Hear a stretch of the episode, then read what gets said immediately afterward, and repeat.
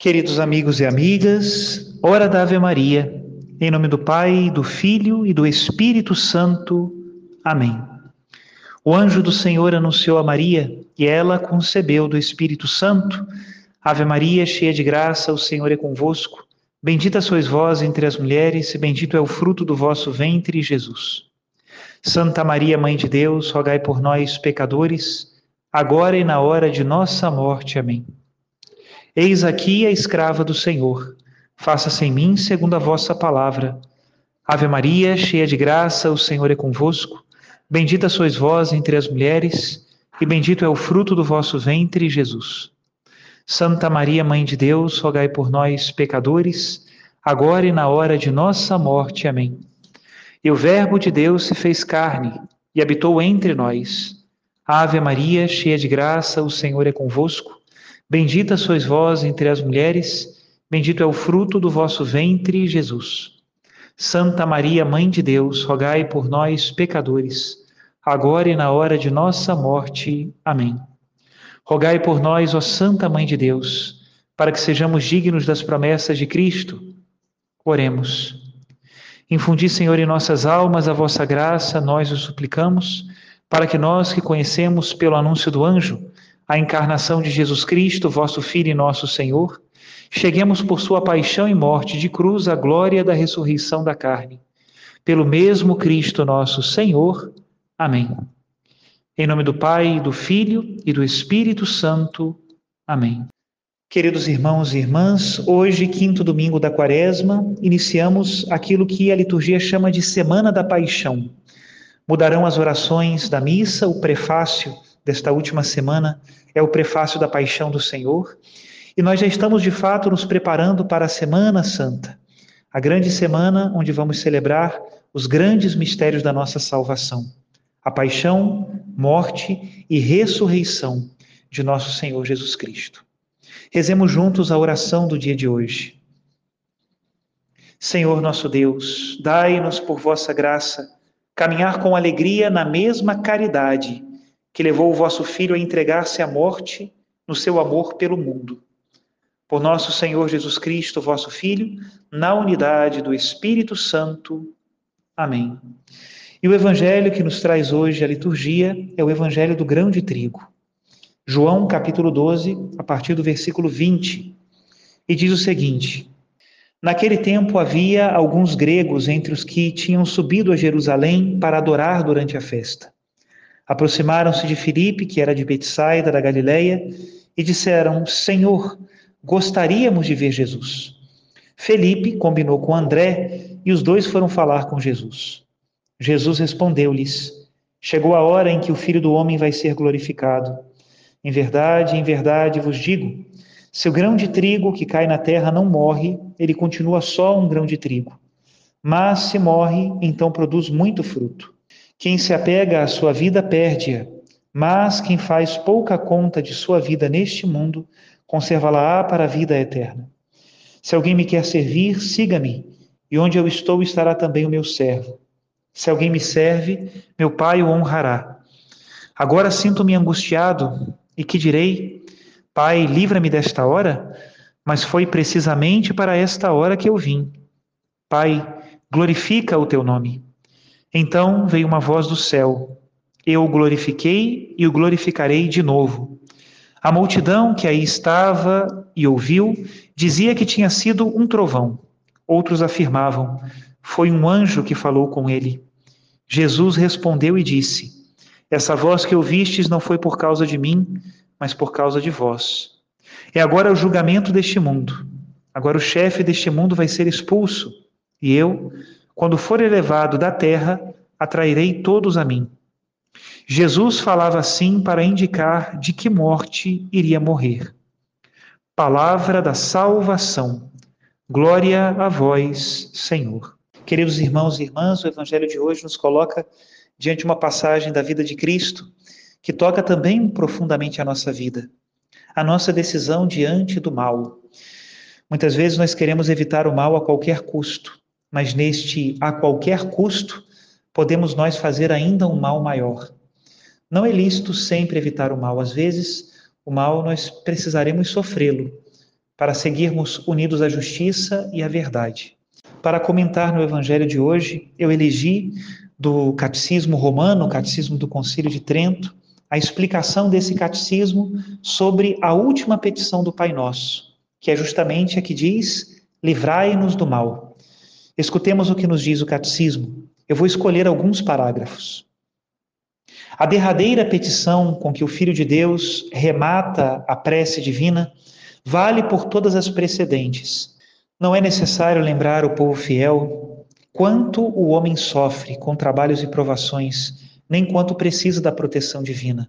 Pois, sem levar em conta as alentadas exposições dos escritores sagrados e profanos, cada qual sabe muito bem, e por si mesmo e pelo sofrimento alheio, quão numerosas e graves são as misérias a que está sujeita a vida do homem neste mundo. Ainda que para os homens seja um ato quase espontâneo invocar a Deus em perigos e desgraças, devem, contudo, aprender a fazê-lo acertadamente.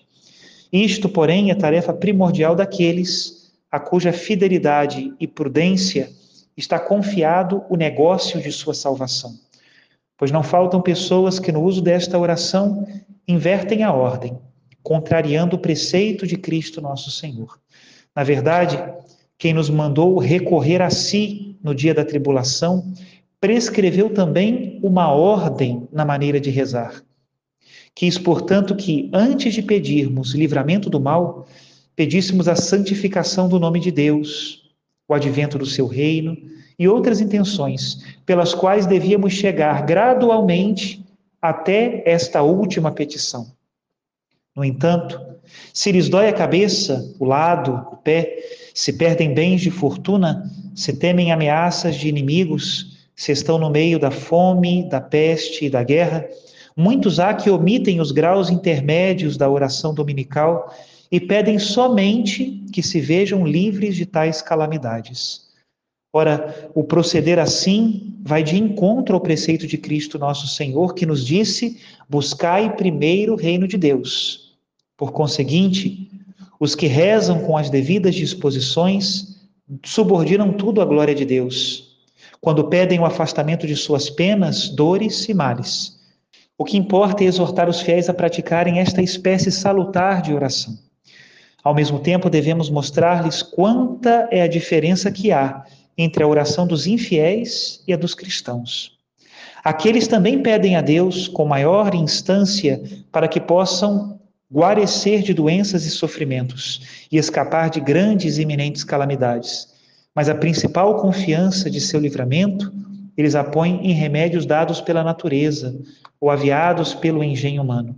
Sem nenhum escrúpulo aceitam medicação de quem quer que seja, e pouco se lhes dá ser ela preparada com bruxaria, malefício ou intervenção diabólica, contanto que haja alguma esperança de reaver a saúde. Muito diversa é a prática dos cristãos. Nas doenças e outras calamidades, procuram em Deus o seu melhor refúgio e garantia de salvação. Só a Ele reconhecem e veneram como autor de todo bem e como seu libertador. Quanto aos remédios, estão convencidos de que sua virtude medicinal vem de Deus e admitem que só aproveitam aos enfermos na medida que Deus mesmo o determinar. Ora, foi Deus quem deu aos homens a arte médica para curar as enfermidades. Portanto, os fiéis discípulos de Jesus não põem nos remédios a maior esperança de recuperarem a saúde, mas confiam sobretudo em Deus, que é o próprio autor da ciência da medicina. Esta é também a razão por que as Sagradas Escrituras repreendem aqueles que só confiam na medicina e nenhum auxílio pedem a Deus. Neste particular, é necessário exortar os fiéis a confiarem em Deus. Como Pai todo bondoso, Deus nos mandou pedir livramento de todos os males, com o intuito de que, na sua própria ordem, tivessem a esperança de ser atendidos. Os textos sagrados do Novo Testamento mencionam tantas pessoas que se salvaram dos maiores perigos pela oração bem feita, que não se faz mister alegar mais exemplos. Na verdade, existem muitas coisas que se consideram males, mas que são de proveito para quem as padece. Desta natureza era o aguilhão que empolgava o apóstolo. Mediante a graça de Deus, devia a virtude aperfeiçoar-se na fraqueza. Estas coisas enchem os justos de sumo prazer, desde que eles conheçam a sua finalidade. Nem de longe lhes acode a ideia de pedir a Deus que as faça desaparecer. Aqui, portanto, só pedimos livramento de tais males que nenhum proveito trazem ou podem trazer à nossa alma. Mas de modo nenhum nos referimos aos demais, enquanto deles se pode esperar algum fruto para a salvação. Se pelas nossas orações e promessas não conseguimos livrar-nos dos males, devemos, contudo, suportar com paciência as tribulações que nos oprimem, considerando ser do agrado da majestade divina que as soframos com toda resignação. Não temos, portanto, nenhum direito de mostrar-nos irritados ou tristes, porque Deus não escuta as nossas preces. Antes, pelo contrário, devemos submeter tudo ao seu poder e vontade, nutrindo a convicção de que útil e salutar só pode ser aquilo que agrada a Deus e não o que bem nos parece. Como última instrução, cumpre explicar aos fiéis que no decurso desta vida mortal convém estarmos dispostos a sofrer qualquer incômodo ou desgraça, não só com serenidade, mas até com sentimentos de alegria.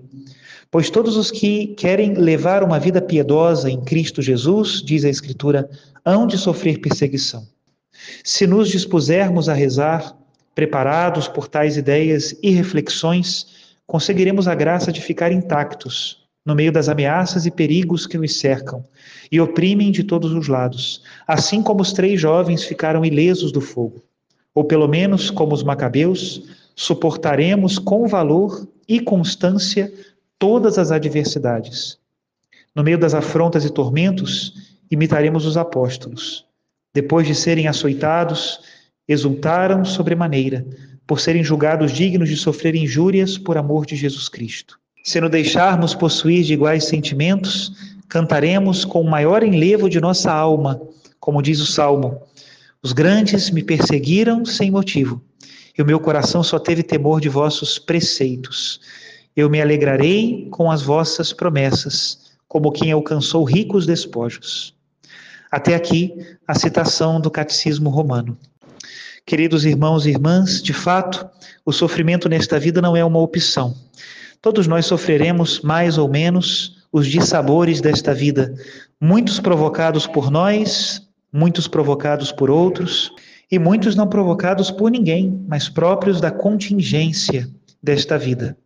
Mas para sofrermos bem, precisamos aprender com aquele que é o nosso mestre. Jesus também nos ensina a sofrer e nos ensina que o sofrimento pode ser um caminho de sabedoria, um caminho de purificação, um caminho que nos leva à salvação. Aprendamos do Mestre e que ele nos abençoe. Em nome do Pai, do Filho e do Espírito Santo. Amém.